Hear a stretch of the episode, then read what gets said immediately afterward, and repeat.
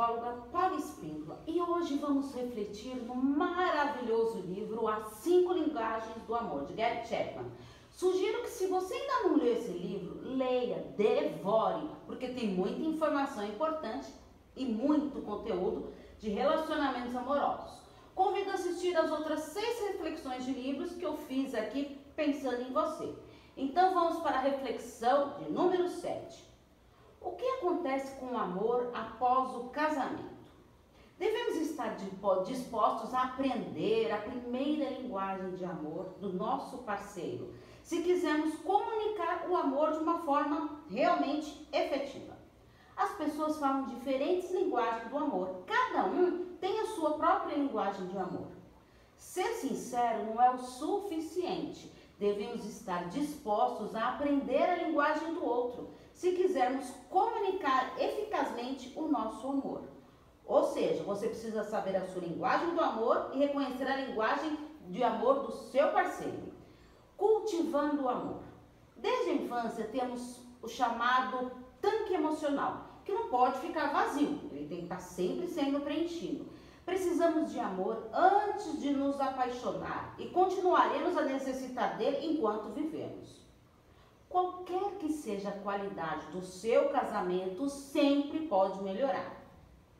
Compreender os cinco idiomas do amor e aprender a falar a primeira linguagem de amor do seu parceiro pode alterar completamente o comportamento dele. Ou seja, você reconhecendo a primeira linguagem dele pode mudar tudo. As pessoas relacionam-se de forma diferente quando o seu tanque de amor ele está cheio. E a paixão? A principal falha na informação é o falso conceito de que a paixão durará para sempre. Pessoas apaixonadas perdem o interesse nas outras coisas, pois ficam fixadas naquela paixão. A euforia do estado de paixão concede-nos a ilusão de que estamos num relacionamento bem íntimo a pessoa acaba ficando um pouco cega. A paixão ela dura por volta de dois anos, retomando ao mundo real e assim o amor acaba se impondo. Segundo o Dr. Beck, citado no livro, o apaixonar-se não é amor verdadeiro por três razões. Primeiro, apaixonar-se não é ato de vontade nem de escolha consciente. Apaixonar-se não é amor verdadeiro, porque não implica nenhuma participação da nossa parte. Terceiro, a pessoa apaixonada, ela não está interessada em incentivar o crescimento pessoal daquela por quem nutre a sua paixão. É o amor que une a razão e a emoção. Então agora vamos ver as linguagens do amor. A primeira linguagem do amor são as palavras de afirmação. Elogios.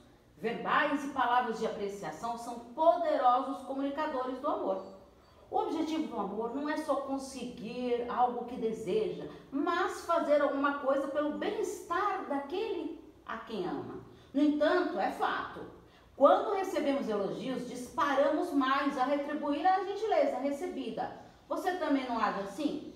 Palavras encorajadoras. Suas palavras podem dar ao seu cônjuge a coragem necessária para ele ir atrás do seu sonho, encorajá-lo a desenvolver alguma aptidão que ele já possuía.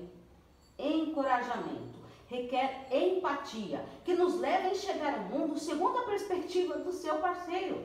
Devemos, em primeiro lugar, procurar saber o que é importante para ele. Você faz esse exercício? O encorajamento é uma forma de dizer que acreditamos nele e nas suas habilidades palavras bondosas. Ao compartilhar seus sentimentos, dará um passo para aumentar a intimidade entre ambos. Então deve procurar a compreensão e a reconciliação e não provar seu ponto de vista como uma única forma para explicar o ocorrido. O perdão é o caminho do amor. Palavras humildes. Quando alguém faz um pedido a seu cônjuge, afina suas habilidades dele. Não há como desenvolver o amor emocional através de intimidações. Um pedido cria uma oportunidade de expressar o amor, ao passo que uma ordem ela sufoca essa possibilidade. A segunda linguagem do amor é a qualidade de tempo. O aspecto central da qualidade de tempo é estar próximo. Não quero dizer simplesmente proximidade. O estar junto tem a ver com a focalizar a atenção.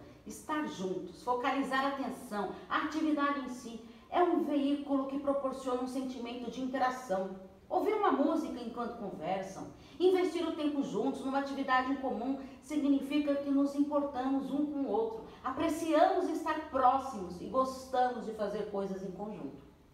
Conversa de qualidade, focaliza o que ouvimos. Muitos de nós somos treinados a analisar o problema a fim de dar-lhes um projeto a ser terminado ou um problema a ser resolvido. Pense nisso.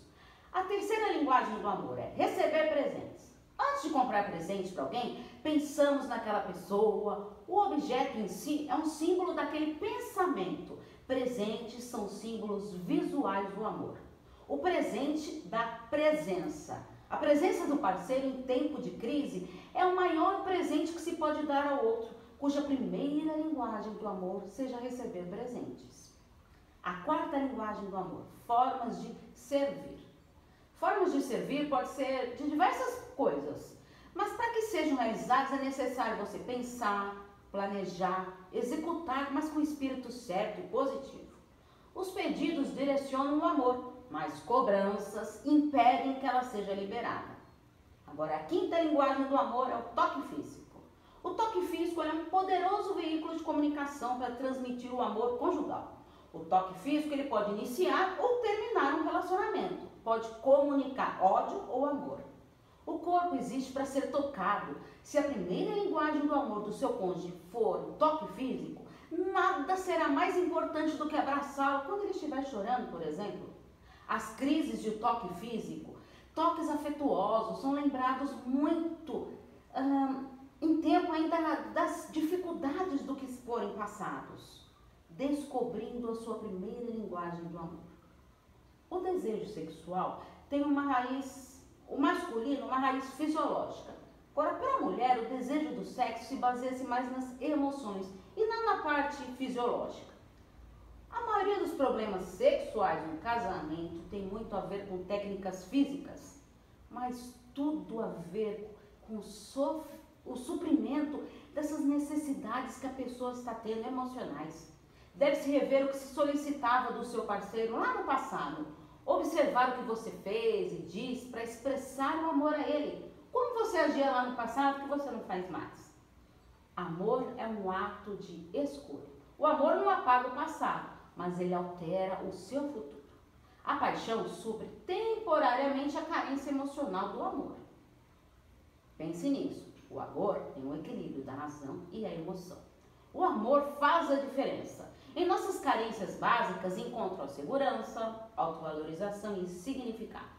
O amor relaciona-se com todas elas. A necessidade de significado é a força emocional por trás da maior parte dos nossos atos. Você sabia disso? Amando a quem não merece nosso amor.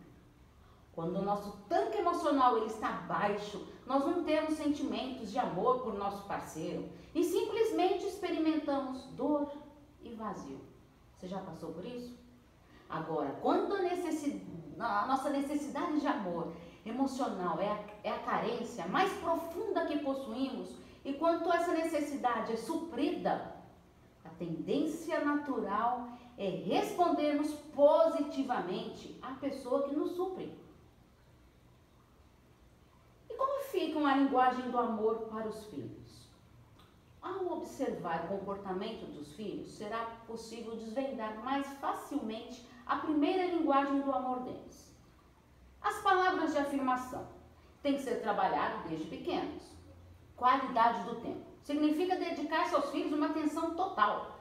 Receber presentes, ver se isso é prioridade para o seu filho. Criar brinquedos manuais, estimular o cuidado, formas de servir ver se isso comunica amor para ele. Observe seus filhos, note como eles demonstram amor por outras pessoas. Isso é uma boa dica para descobrir a primeira linguagem do amor deles. Toque físico. É excelente comunicador emocional para as crianças. Agora uma palavra pessoal. Com os tanques do amor vazio, os casais tornam-se ausentes, agressivos, tanto verbal como fisicamente. Com um tanque de amor cheio, cria clima de amizade, compreensão e boa vontade perante as diferenças. Um clima propenso às negociações dos problemas que vão surgir no dia a dia. Isso é evidente, não temos como fugir disso. Então, agora vamos para o nosso plano de ação, como todas as reflexões. Pegue papel e caneta e anote suas respostas, mas de coração aberto. Reflita bem antes de responder. Volte esse vídeo quantas vezes for necessário. Ah, e compartilhe para ajudar as maiores pessoas a descobrirem a sua linguagem do amor. Então vamos à primeira pergunta. Que emoções sentiu nas últimas três horas? Exatamente. Reflita aí, nas suas últimas três horas, quais foram as suas emoções? Segunda, escreva qual é a sua primeira linguagem do amor.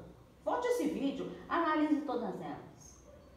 Terceiro, liste as outras quatro linguagens de amor em ordem de importância. Você já fez a primeira, agora as outras quatro. Quarta pergunta. Faça uma lista de palavras para serem usadas ao transmitir amor ao seu parceiro. Escreva essas palavras. Quinta. Complete a frase. Sinto mais amor por meu parceiro quando. Sexta. De 0 a 10, como está o seu tanque de amor? 0 para vazio, 10 para cheio.